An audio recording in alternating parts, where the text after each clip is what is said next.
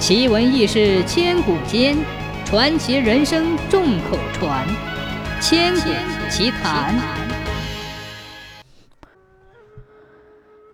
从前，长江上经常打仗死人，还有很多人掉进水里淹死了，水鬼也很多。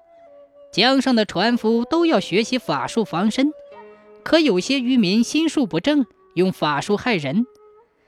其中有一个船夫叫王生，法术很高，心眼儿也很坏，远近有名。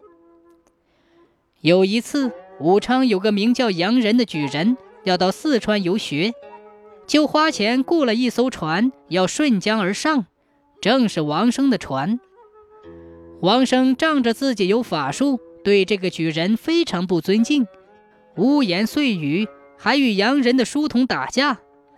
船到了江陵之后，洋人便把王生告到了官府。升堂的县令是杨举人的熟人，结果王生被打了五十大板。第二天，洋人另外雇了船，继续沿江而上。船没行多久，桅杆就折断了。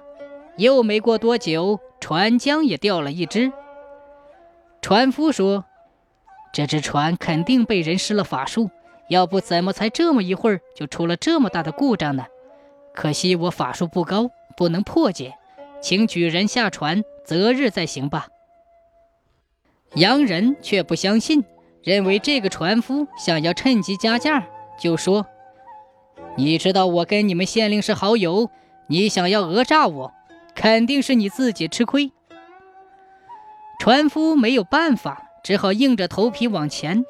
不过他说：“我们的桅杆断了，前面五里就是险滩，我怕过不去，请举人命人下船，用绳索拉过这一段水城。”洋人便答应了。果然，五里水城之后是一处险滩，是长江最险的滩之一。船在水上颠簸，没过多久就散了架子。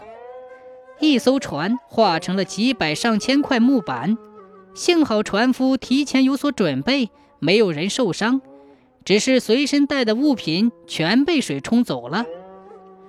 他们上岸的地方是个荒山，没有人烟，洋人便派随从去附近村庄找人帮忙，可出去的人没有回来的，一行十几个人在野外饿了两天两夜的肚子。第三天晚上，洋人和随从们在岩石下堆柴烧火。半夜时分，看见五个猎人走近，五个人长得非常强壮，不像好人。洋人高声说：“你们是山里的猎户吧？我们不幸船沉了，物品都掉了，被困在这里已经两天没有吃饭，就等豺狼来吃我们了。”看在老天的份上，希望你们能帮帮忙。为首的一个猎人说：“这位相公不要惊慌，我们来帮忙。”说着，便取下身后的野鸡和山兔，给洋人们一行人做饭吃。洋人又详细说了传承的原因。为首的猎人说：“这个王生又在害人，看我把他招来。”洋人小声地对身边的人说：“我们这里离武昌差不多有五百里远，怎么把王生招来呢？”只见那个领头的猎人对天上长啸一声，然后呼喊王生的名字。没过多久，王生果然来了。洋人非常吃惊。那个领头的猎人说：“这是王生的魂魄，他已经甘愿服罪，可以杀死他了。”洋人有些于心不忍，说：“他凶残狠毒，死有余辜，就是希望他别死得太容易。”那个领头的猎人说：“他会全身溃烂，百日之后才会死。”王生的魂魄哭泣着离开，领头的猎人要告别，洋人拉住他的胳膊说：“壮士真是有勇有谋，我非常敬佩。”我随身的物品被水冲走，只有一块玉佩赠给你。领头的猎人说：“我叫白娇，是个山野村夫，举人不必客气。”说完便走了。